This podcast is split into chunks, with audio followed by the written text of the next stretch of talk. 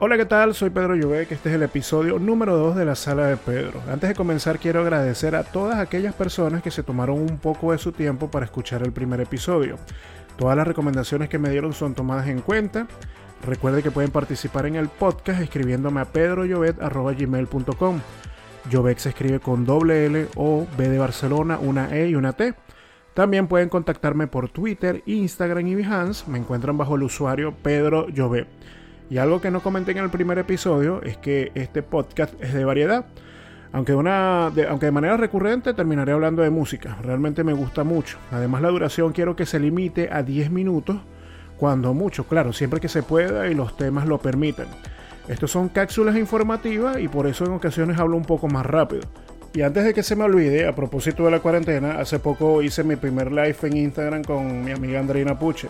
Estuvimos hablando de cómo hacer un podcast. No soy experto en el tema, pero brindé mi opinión basada en mi experiencia y en las historias destacadas de mi Instagram, Pedro Llovet, pueden encontrar el apartado Podcast Low Cost. Ahí podrán ver la info de cómo hacer un podcast a bajo costo de manera muy sencilla, paso a paso. ¿Y de qué trata el episodio número 2? Tecnologías obsoletas pero significativas. Hablaremos básicamente de esos aparatos y dispositivos que ayudaron a marcar una brecha respecto a la tecnología actual y cómo se orientan muchas de esas tecnologías desde los 70, los 80 y los 90. Solo algunas, o al menos las que yo creo, son o fueron realmente innovadoras. Una de ellas es el Game Boy y su inclusión como un banco musical en la música experimental actual. De este dato voy a hablar mucho más adelante, ya que la relación del Game Boy va más allá de la música.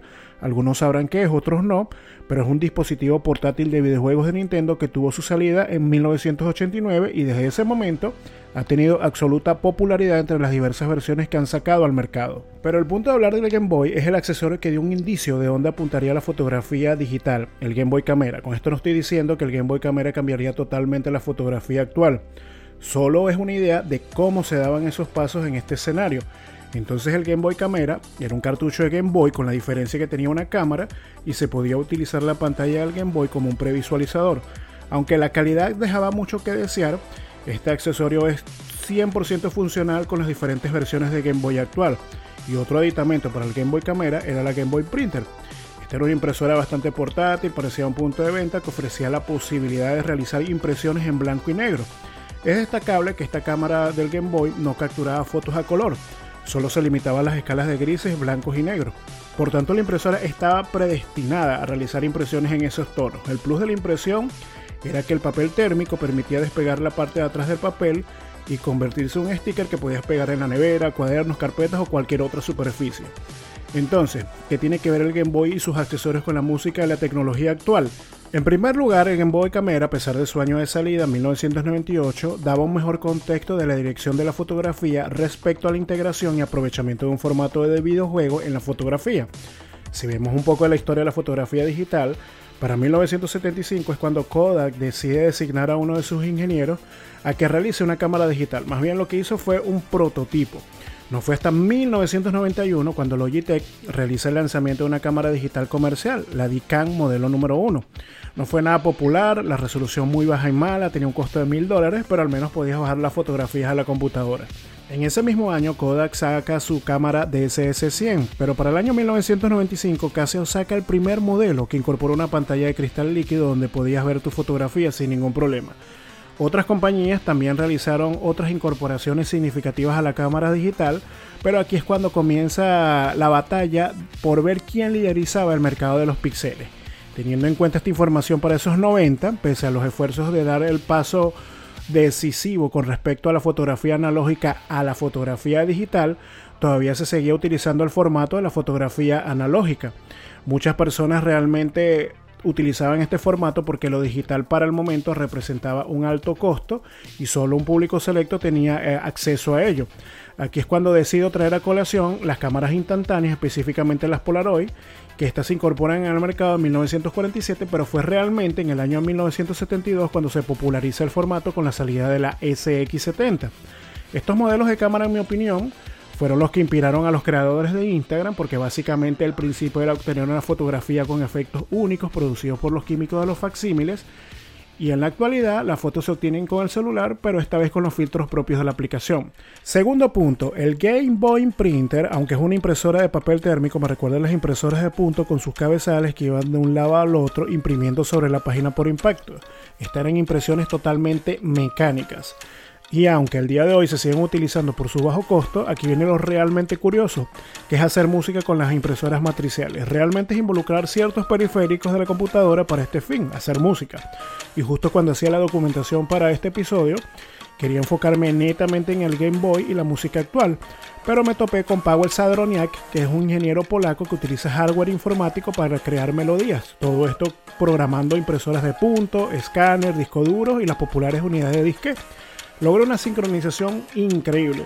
Por tanto, de aquí parte la relación de las tecnologías obsoletas pero significativas. Esto también sería la primera recomendación. Por tanto, pueden ir a YouTube y buscar Flopotron y pueden disfrutar de esas creaciones musicales con hardware obsoleto.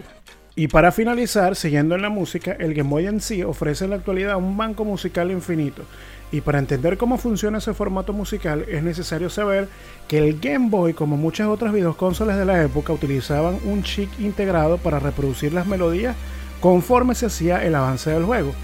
Este chip estaba programado bajo el lenguaje ensamblador, que es un lenguaje de programación de bajo nivel a través de un conjunto de mnemónicos que representan instrucciones básicas. Por tanto, el Game Boy tiene su formato propio que es el Game Boy Sound Format. Entonces el muestreo continuo de sonido se da a través de impulsos codificados que transforman una señal analógica en una secuencia de bits. Es decir, una señal digital, lo que es perfecto para utilizarlo posteriormente como una base de sonidos para composiciones musicales más complejas. A esto se le conoce como música chip-tune, a base de low-fi, pero que cuenta con muy buenos resultados. Algunos exponentes sobresalientes del chiptune que pueden escuchar son Sabre Pool, Null Sleep, Cola Kid, Crystal Castle, 8-Bit Weapon y Disaster Peace, entre otros. También pueden hacer una búsqueda en YouTube como Game Boy Marqués Brownlee. Marqués Brownlee es un youtuber súper famoso que habla siempre de tecnología y que ha apartado un espacio en su canal para hablar de tecnología antigua y esta serie se llama Retrotech y en uno de esos capítulos habla del Game Boy e invita a un artista del chiptune para que pueda hacer una demostración de cómo se puede realizar una pieza musical. Y conociendo un poco estas tecnologías obsoletas, vemos de qué manera tan novedosa se puede generar buena música. No puedo terminar sin darle las recomendaciones de este episodio, la cuenta fotográfica de Ivo Lozano, la de los consejos y un poco de diseño gráfico a Luis Palencia, Delic and Graphic, que junto a su podcast complementan muy bien las ideas, proyectos y entrevistas. Con eso terminamos. Recuerda, si quieres participar en el podcast, proponer un tema, colaboraciones y trabajo, escríbeme por Twitter, Instagram y Behance. Me encuentras bajo el usuario Pedro Llobet. Y también al correo electrónico pedroyovec.gmail.com. Gracias por escuchar. Nos vemos en un próximo episodio de La Sala de Pedro.